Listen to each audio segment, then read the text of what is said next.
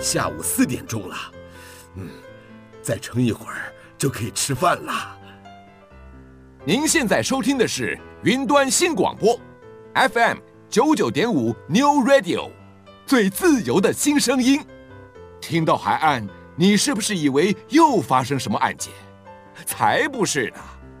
你听，海哭的声音啊，不好听吗？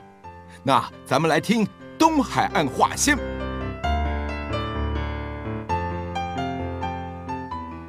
云端新广播电台 New Radio FM 九九点五，我是 Tiff，介绍的是。大巴龙，呃，它其实非常特别，因为在光复车站，呃，往北就是马泰安，往南就是大巴隆。那我刚刚在跟呃我们的怡丽姐连线的时候呢，刚好去买菜，所以我很好奇的是，哎、欸，其实我曾经逛过光复的市场、欸，哎，它真的它好特别，有青蛙啊，有那一些我们原住民真的很特殊的食材，是不是？一开始满足一下我的好奇心，就是我们的大巴龙平常到底都吃些什么？其实我们。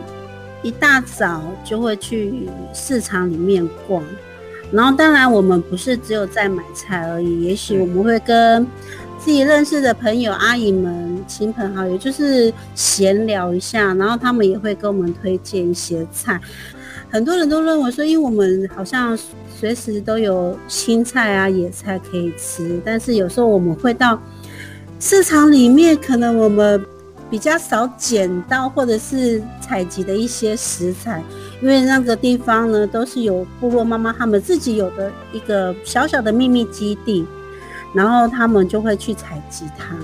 就是每个季节呢，它会产出不同的一些野菜，会在这时候就会吃到非常新鲜的野菜，带回家煮来吃。有时候像刚刚主持人讲的打古辣，就是我们阿美族名，就是青蛙。对，打古拉，打古拉，打古拉就是青蛙的意思。哦。然后他们就是这个青蛙呢，在阿美族来讲的话呢，它是补骨骼的，补补身体的。就是像以前早期啊，老人家都会讲说，你只要生吞它，然后加了一一口米酒吞下去，连吃一个礼拜，你的你的骨骼就就痊愈了。哇，我们想说怎么这么神奇呀、我们阿美族的那个他们的食疗法，然后所以我们通常都说，诶，其实还是建议大家也是要煮食之后再来使用，因为现在环境跟早期的那种环境都已经大不相同了。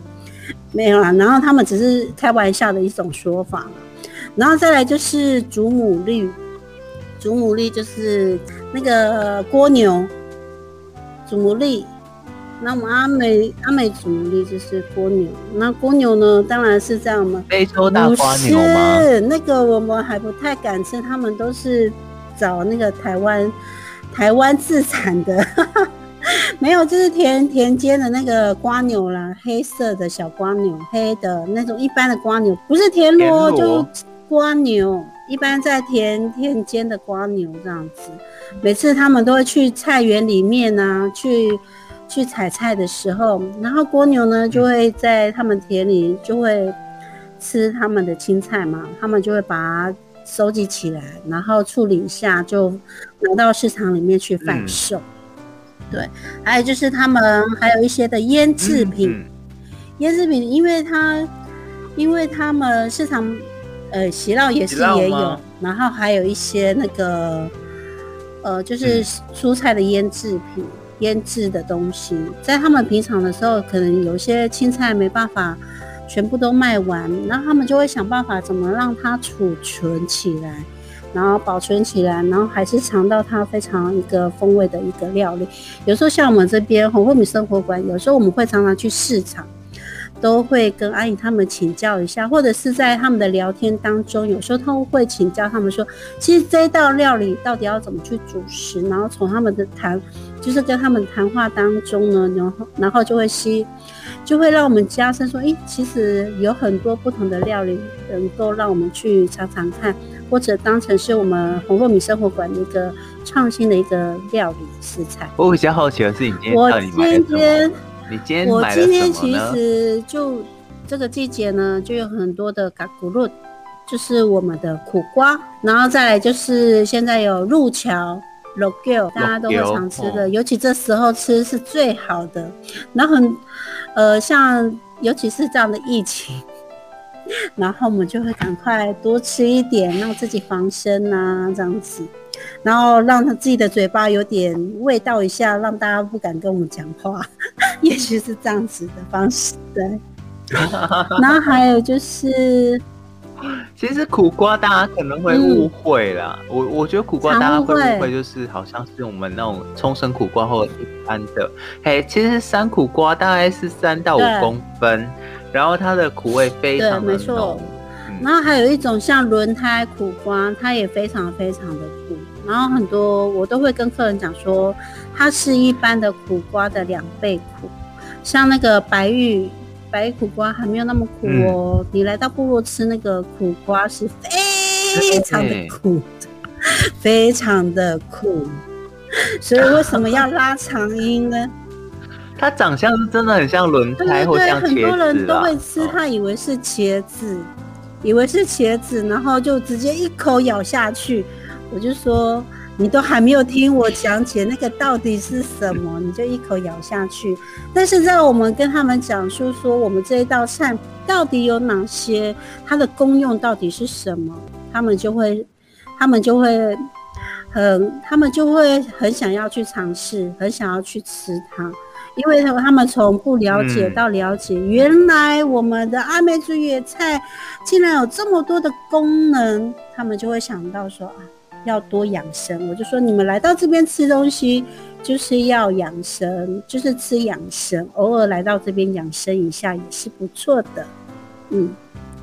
好其实就像人家说的，哦，阿美族的菜就是十菜一汤，八菜，把所有不一样的食材，对，八菜八菜嘛，哦，通通丢到一个热水里，然后把它煮起来，哎，这个就是阿美族的野菜原理。所以如果有机会的话，你愿意尝试，我真的觉得八菜一汤加上喜酪，真的是人间美味啊。像我们，尤其是八菜一汤的话，其实我们在早期啊，为什么会想说八菜一汤呢？因为大家早期都是在农田里面工作，他不不可能说一道一道炒青菜来煮，然后大家也是节省时间，然后再来就是我们现在这季节吃的野菜，尤其是在劳动之后所买的一些野菜，其实是它的汤啊，其实它是它的精华。因为我们加了非常多的，其实我们煮野菜汤啊，不是一次把水滚之后一次把那个菜全部丢进去锅子里面，不是哦，我们还是有分顺序的，依序的让让每个野菜放进去，然后才能吃到非常美味的那个汤。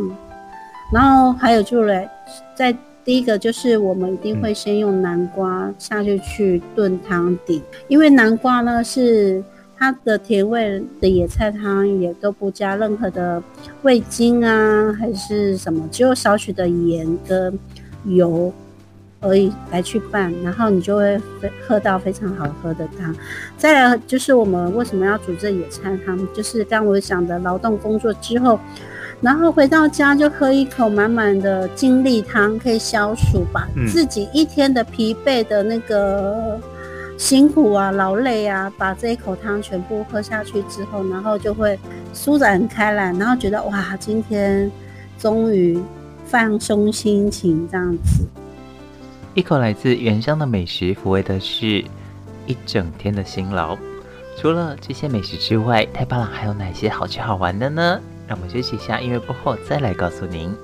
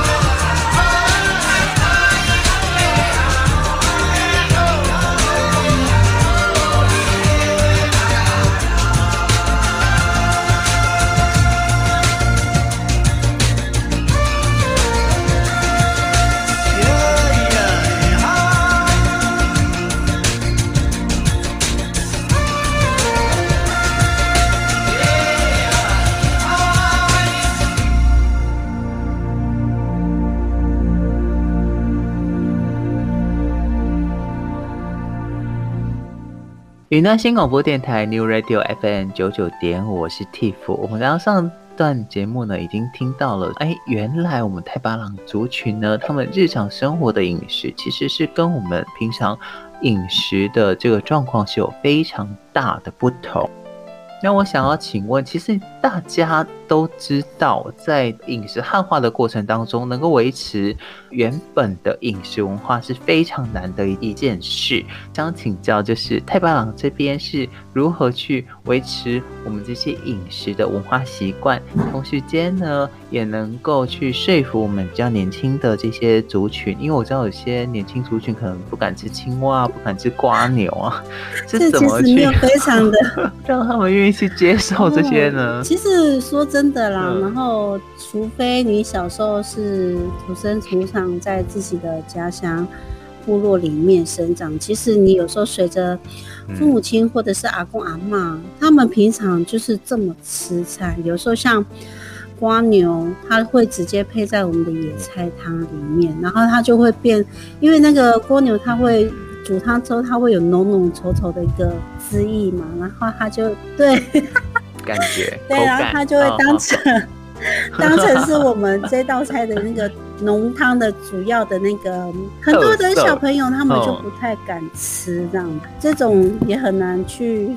也不会说让他们说一定要吃下去，然后只是说他们了解说，这其实平常这是非常平常的一件事情这样子。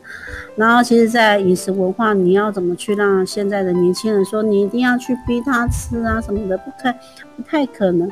可能我们就会有一个像我们这边呢、大家都知道阿美族是一个野菜的民族。然后我们就会从从野菜当中呢，然后来介绍说这民族的一个非常重要的一个特性。我们会我会讲到比较远的，就是从我们的那个以犁姓以犁性开始讲，就是部落的年纪。哦、我们有一个非常非常重要的一个嗯训，就是年轻的一个教育训练的一个最主要的一个目的。然后我们会在一离性之前呢，就会嗯让这些还没有进入到我们那个部落阶层的时候，会让他们有一一个礼拜的训练到山上，能教他们如何如何去求生存，然后让让他们怎么去采集食材，这这些都是部落的长辈，嗯、然后哥哥们教他们怎么进去部落，然后。在山上生活的一个生活方式，嗯、然后在其中呢，当然他们会让他们说，其实，在部落有非常非常多的野菜让你去采集，然后这就是我们部落的一些生存之道。你要让他们知道说，其实如果我们真的去山上打猎，或者是我们去山上要以前是种植东西，然后可能一个月都没有回家，你要怎么去生存？嗯、你的水源到底是从哪里来？然后你到底要吃些什么？其实，在这个过程当中呢，就会让他们学习说哪些野菜是可以吃，哪些野菜是不能去碰的，这样子。我比较担心的是，会不会这样的年轻的小朋友，在没有人在旁边跟着的状况之下，他们真的就没有办法顺利通过这一些水源啊，嗯、或者是食材的这些考验？刚开始的时候，一定会有。人教导他们，而且我们不是单枪匹马去、嗯、去山上，我们一定会是结结群结伴的，然后去山上。然后像我们现在的那个社会也是这样子，嗯、你要去山上，一定会带，没有啦，就是可能你要做什么事情，大家都一定会说，哎、欸，你要去去哪里这样子，或者是说我们假如是说只有到自己的山上的话，可能就带着一只狗啊。就就去山上这样，对啊，狗也算是我们一个非常忠心的朋友。只要你，对你只要只要发生什么事情，它已经会陪伴着你了，然后帮你挡那些山猪，这样应该是这样。所以这一些年轻人他们在山上的时候，其实就比较因为有朋友的帮助，有我们说的这最忠实的朋友帮助，虽然比较不会遇到这一种我们提到的找不到吃的，嗯、然后找不到水源跟找不到猎物的状况、呃。其实说真的，我们现在其实会常常会有一些每年祭典。的前前几个月，或者是前个礼拜，前几个礼拜，其实我们都会做一，一就是不是说做一次的训练，每次都会做的一些训练，像大家都会去山上嘛，怎么教你去采集野食之外，然后我们还会有一个，有一个就是只有男性才会参加，就是会去圣山，每年都会去圣山一次，就是我们的嗯嗯阿美族的那个。你们的圣山在哪里呢？在哪里呢？我突然忘记在哪。就我们那圣山叫做济南，济南拿善济南拿善，对，在是在东边山呐、然后要讲定，这怎么怎么讲？我只知道那个地名叫做吉兰阿善这样子。要往峰，对对对，要往峰的方向那边走，对对对。然后他们就会，其实在这过程之中，为什么会有每年都会办一次？就是因为要让部落的年轻人了解说我们部落的一些文化，然后再就是说你要走到这山上要。就是你要怎么去，就是他们会扎营嘛，然后就会大家就会分工合作，然后你去采集哪些食材，嗯、你去去找水源，或者是说你去拿木材这样子，然后大家一起分工合作。其实在这这相处之后，或者是说你训练这么久的话，你是其实在自然而然的，然后你就知道怎么样去。去山上生活，再就是你的父亲也会带领每年，假如是说，呃，你暑假回来啦，然后就是从学，呃，就是放暑假的时候，小朋友都会回家嘛，就会跟着父亲一起到山上了。那这也是一种学习的机会，只要是你常常有回来，常回来，然后又是在部落生活的话，其实你不会说好像去采集食材是非常难，或者是你去找水也是非常难。难的一件事情，这样子，因为这个身为部落的人，你就知道怎么去生活，怎么怎么知道去求求生存这件事情。在野地生活的技巧，年轻的一辈从父执辈习得这样技能，但面对现代化的生活，如果年轻的一辈不愿意传承以及接受这些学习的成果，那又该如何呢？休息一下音乐过后，我们再来讨论这问题。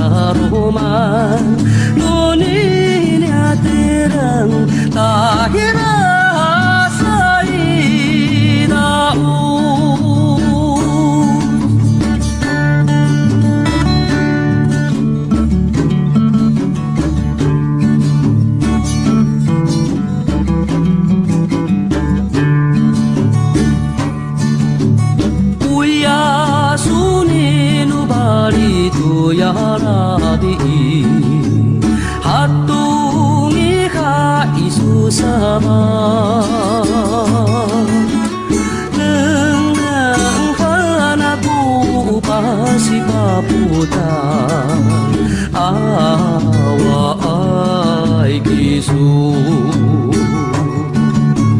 安诺伊来伊搭在彼阿古。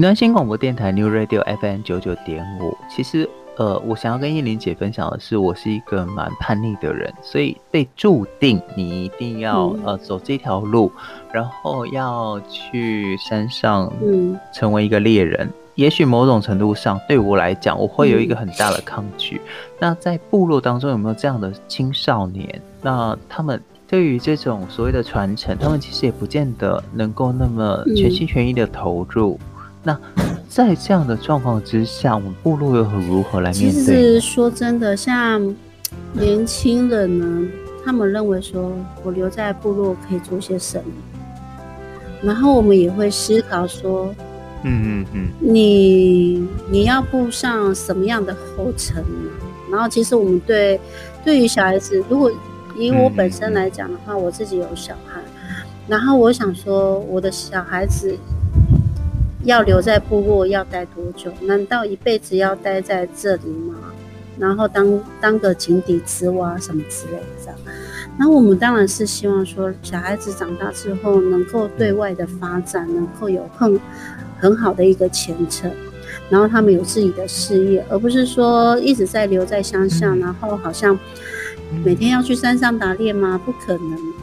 像像 现在又不能随便乱打猎，你要怎么生活？嗯、而且最现实的一面就是你一定要有钱啊，又不是像以前的以物易物这么好的，这么这么好的一个文化。像我们通常以前早期讲说“爸爸六”，“米八六”的意思就是说互助互助的精神，现在几乎都没有了。应该大家都是直接用金金钱来做交易的。然后我们想说，你没有钱，你怎么求？你怎么生活？那你未来的日子怎么去养活你自己的家庭呢？然后其实我们这也是一个非常非非常重要的一个损失。那你对于文化，也许我们会，其实说真的，你不用说怎么讲，你可以。了解部落，了解部落的文化，但是你的生活也是不要放弃，然后你还是可以去外面展扩展你的、嗯、你的事业，但是你在别人面前你要很很勇敢的说我是阿美族人，我这，但是你你要对，哦、然后你一定要知道你自己的文化背景，还有就是你的语言非常非常的重要。如果你不会语言，你说你是阿美族人，你是说你是部落的族人，大家会相信你？连一句话你都不会讲，这个对，重点是不管你是怎么自我认同，你还是要知道自己是。哦，我们不一定要你在部落，嗯，那可是，即便你出去了外面，我们还是希望你可以知道你自己到底是什么人。你一定要学习部落的文化、部落的语言、部落的所有的知识。嗯、那你到外面的话，然后他大家都很认知道说，哦，原来你是阿美族人，你是。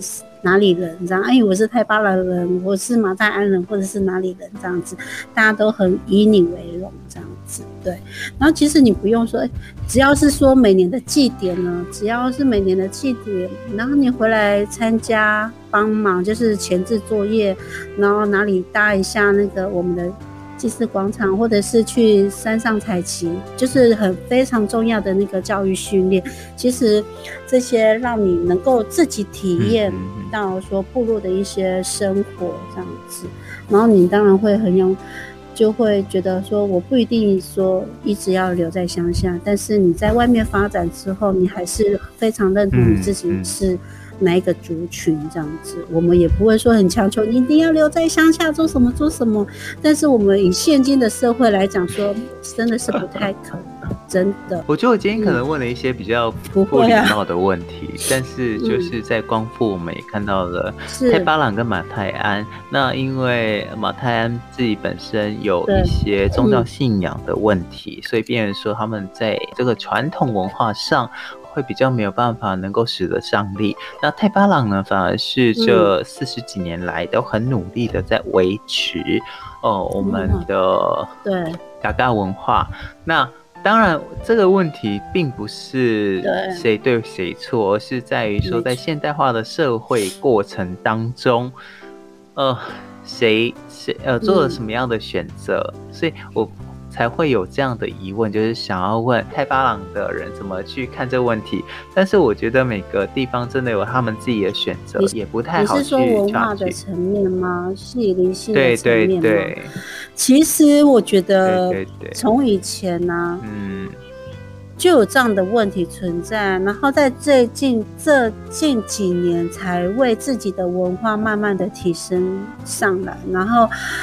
很努力的为自己的文化来做一些努力，为什么呢？很多人都会说，在不过五年之后，这个文化就慢慢的没有了，这个文化的语言就慢慢的消失了，然后文化的传统就慢慢的没有了。我都很担心，我到市场找不到青蛙，你知道吗？嗯，其实你说青花的话，其实是我们环境的关系，你知道吗？对啊，然后对，对啊，最主要是以前的那个外教进来，嗯、大家非常执着于基督徒、天主教徒，因为那时候教义上面说不能拜信拜哦信信偶像啊，拜偶像这样子，然后我们就在想说，哎，我们的祖先是我们的偶像吗？祖先怎么会是偶像呢？祖先是我们的偶像吗？那祖先怎么会是偶像呢？刚刚讲到以离性嘛，以离性当中有一个非常重要的一个传统，嗯、就是我们的里，就是我们里面有非常重要的一个教育性，就是饮水思源，然后敬老尊贤。有没有？然后就是还有部落青年人的教育训练，这是非常重要的事情。然后像刚刚讲的说，你把你的文化不见了，然后你说教教会说不能拜偶像，然后我们就想说，哎，我们的祖先是偶像吗？哎，他是我从我们他们是生，就是从世世代代的。一些文化遗留下来的，我们才有现在的太巴朗部落，然后我们才是才会有现在的阿美族。啊、难道你要为了教义的事情，嗯、然后把所有的部落，就是以前留留下来祖先留下来的东西，我们全部都要磨灭掉吗？那你现在讲的语言到底是谁留给你的呢？还是我们部落？我们部落的祖先留给我们的才，才才有现今的太巴朗部落这样子。对啊，我觉得你可以否定这一切吗？这样子。后来在最近这几年呢，其实大家也开开开始慢慢的提升自己的文化层面跟传承层面，这一这也是非常重要的。其实，在后来开始有慢慢的提升自己。自己是哪一个族群？对于我们说的这个比较新的民族学的观点，其实是比较符合的。就是，呃，你如何去阐述你自己本身的过去，甚至是透过过去再去阐述未来。嗯、所以我呃在今天节目当中呢，很高兴能能够听到，呃，你对于这一些过去文字，甚至是历史的论述。自己说出自己的故事，而不是带有别人口中所说出的，往往都让人更加感动。说到这，我们休息一下，音乐过后，我们再回来讨论泰巴朗的年轻人是如何理解自己的故事。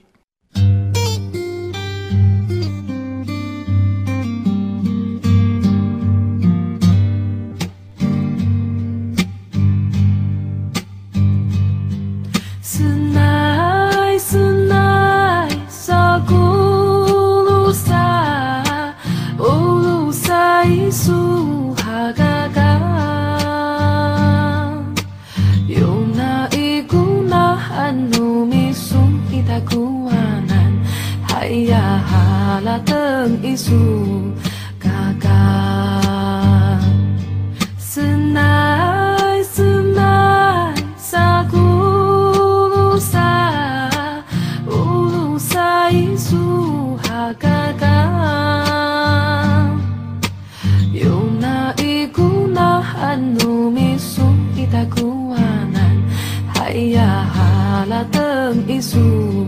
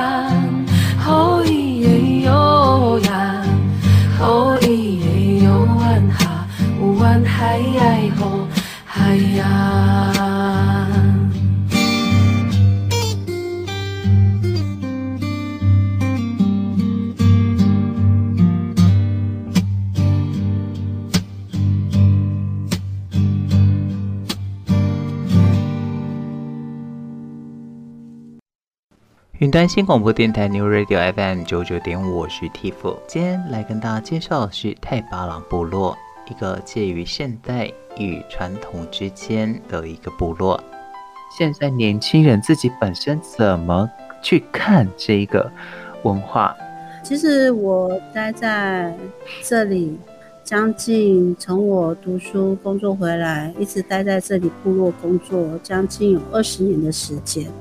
从我看我自己本身来讲好了，嗯、我从开始不太了解，然后我以前也是认为说，为什么每年到丰年祭呀，大家因为我的看法可能就是跟现代的那个汉人的看法是一样的，以前我的看法哦，就是为什么每天都要跳舞跳到很晚呢、啊？为什么？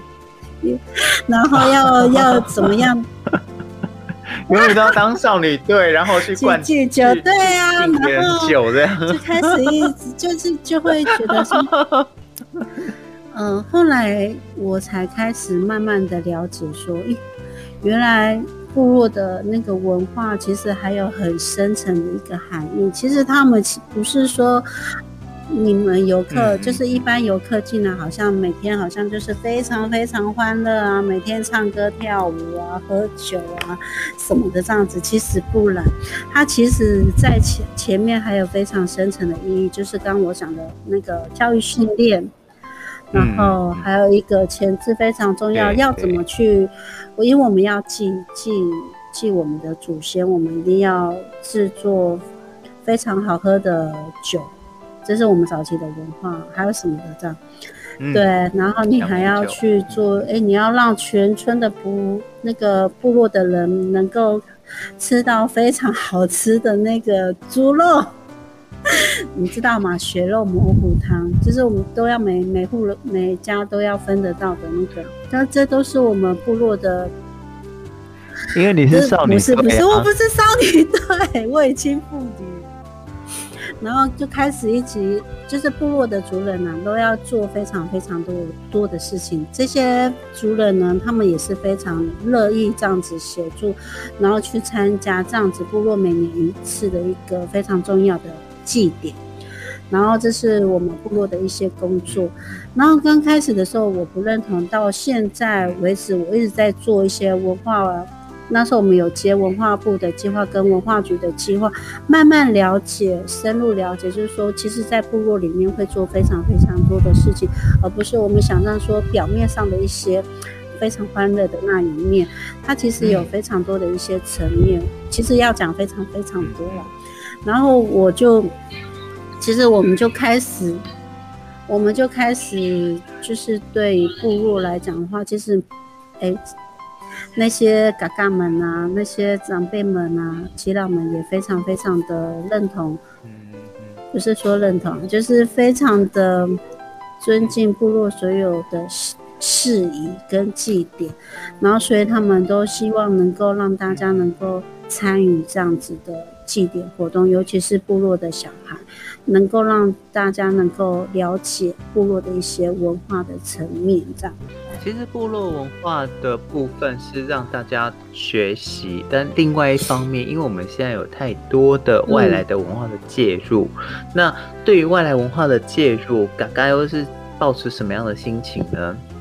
我觉得他们就是就是做自己的、啊，没有非常说去反对，因为这是个人的一个自由嘛，他们也不会想说要。要阻止你做这些事情，他们只要做好他们自己本身，做一些文化上面的一些传承的祭典这样子。但是另外一方面，所谓的传统，甚至是原本的这些记忆形式，是不是也会受到一些干扰呢？休息一下音乐过后，我们再来讨论这个问题。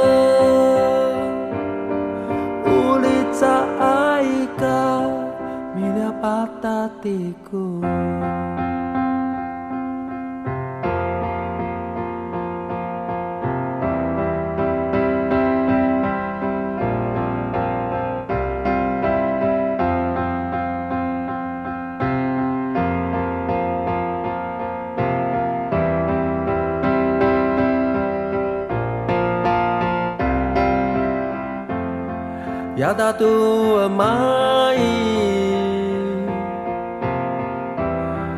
aku aku aku pintala isu. Asasa aku falucu. Terka mi Mikhail kunini Akhir mak anu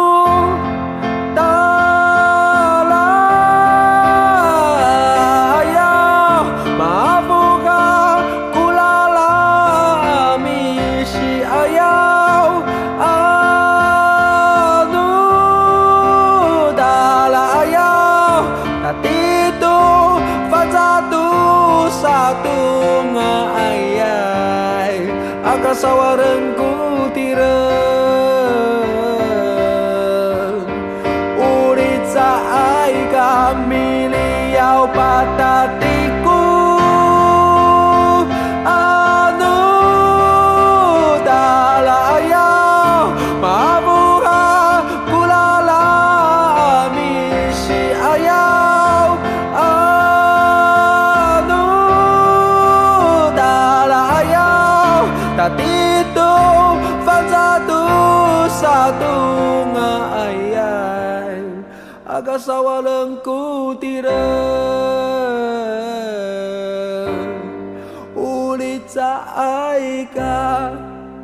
dapat hatiku.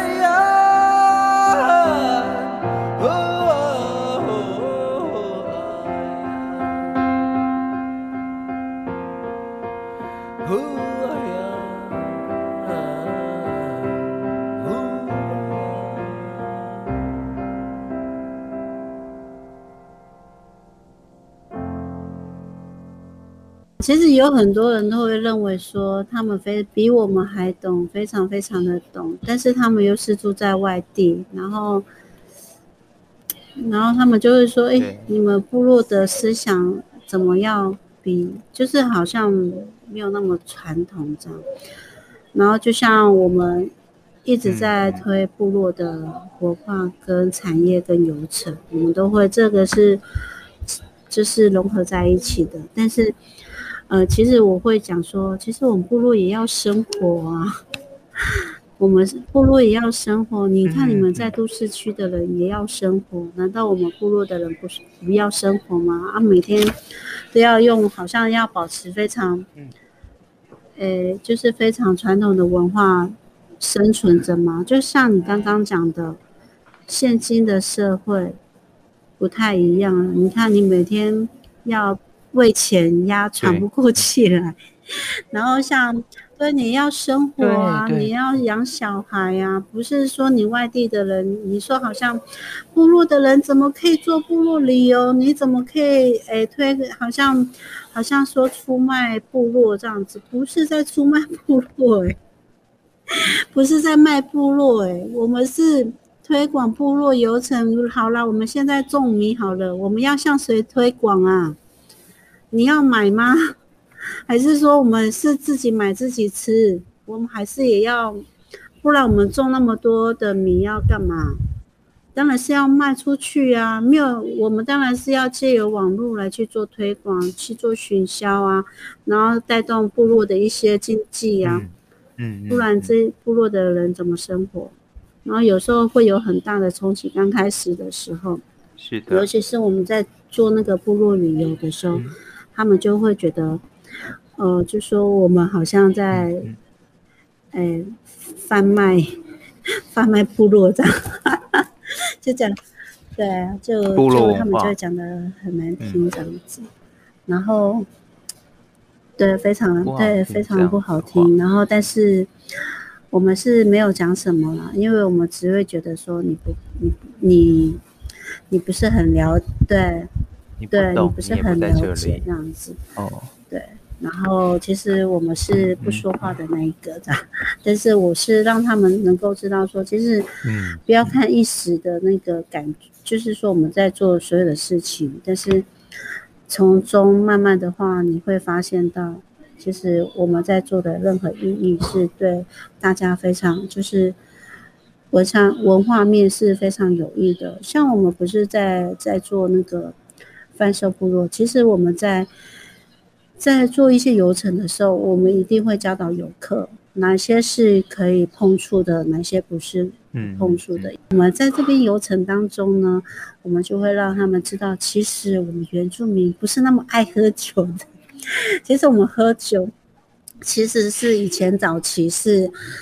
呃，我们在以灵性以前，我们会开始每户每家都会制作酒酿。这个酒呢，是献给我们的太阳神，嗯嗯嗯、我们的祖先喝的。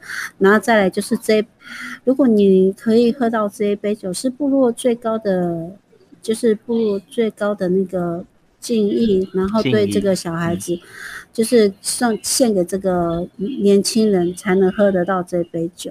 那为什么现在普遍大家都会喝酒呢？是因为公卖局，公卖局的，对对对，大家都随时都可以买得到酒，所以，对啊，然后这个文化层面就慢慢的消失掉。其实。以前酒是给部落最勤劳的、嗯、最勇敢的一个，嗯、最勇敢，然后做事最好，就是让大家能够看得见的，然后耆老耆老们才会赏赐他这一杯酒这样子，然后再来就是。嗯所以我们现在看到，然后再就是我们以前早期的那个，我们都其实每家每户都会酿酒嘛。然后后来就是因为你没有酒牌呀，然后不能私酿酒啊，你只能向公卖局买酒啊，就这样子啊。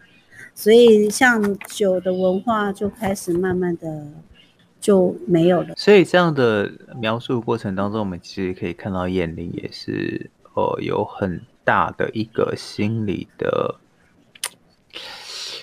不舍啦，有对族人的不舍，还有对被误解的不舍，所以我觉得这个东西呢，真的是需要被阐述跟解释的，因为我们知道米这个东西，在过去吃不饱的状况，连吃都吃不饱了，怎么可能有多的来去酿酒？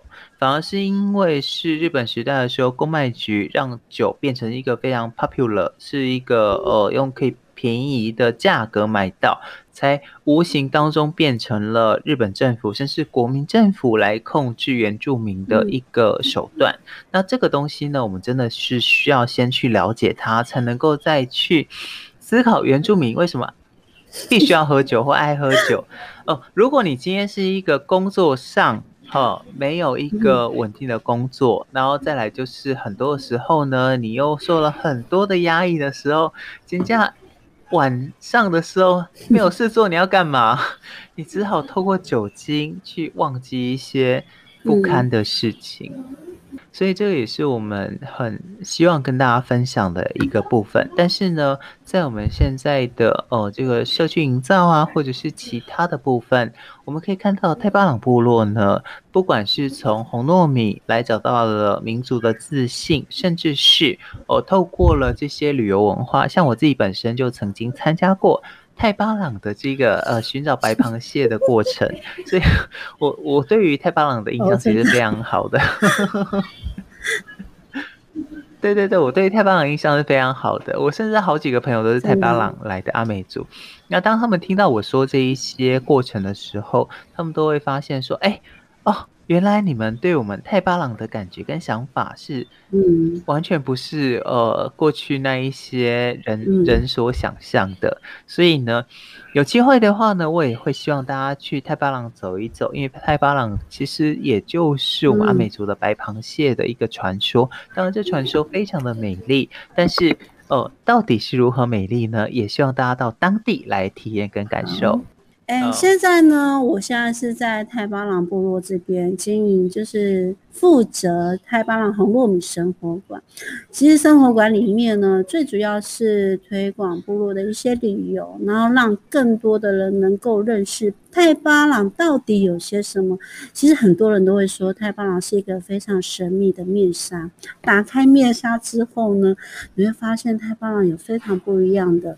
文化背景，很多人说太棒到底是什么意思？就是白螃蟹。呃，人家说白螃蟹就是早期的沼泽蟹，然后它会，哎，我到底要讲什么？你不要让好啦，然后就是白螃蟹的故乡。再来呢，太巴朗有一个非常非常重要的一个产业，就是红糯米。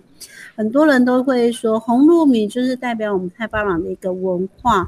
它就是就是从两个兄妹，他们生了四个怪物之后，我们太阳神就告诉他们说，你其中有一样就是红糯米来祭祀我，你之后生出来的小孩都是正常的人。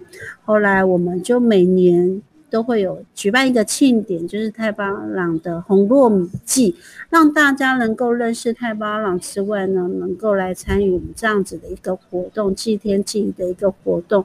然后我们会用我们红糯米做非常特别的一些料理，还就是用我们的红糯米做一个。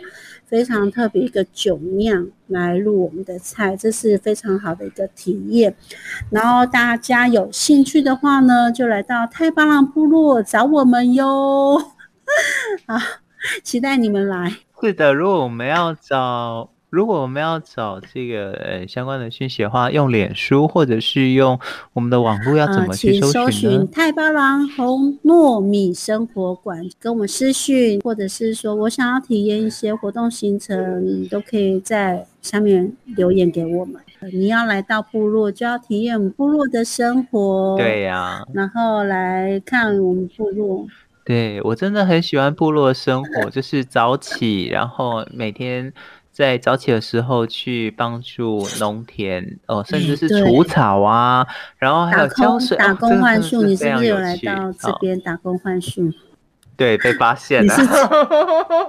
晚上还有汤阿给可以叫。哎，真的有来体验我们哦，真的。晚上真的有汤阿给吼，真的真的，所以大家不要不要去呃忘记了。其实现在我们虽然不能出国，但是呢，在台。东花脸还是可以体验非常不一样的生活模式。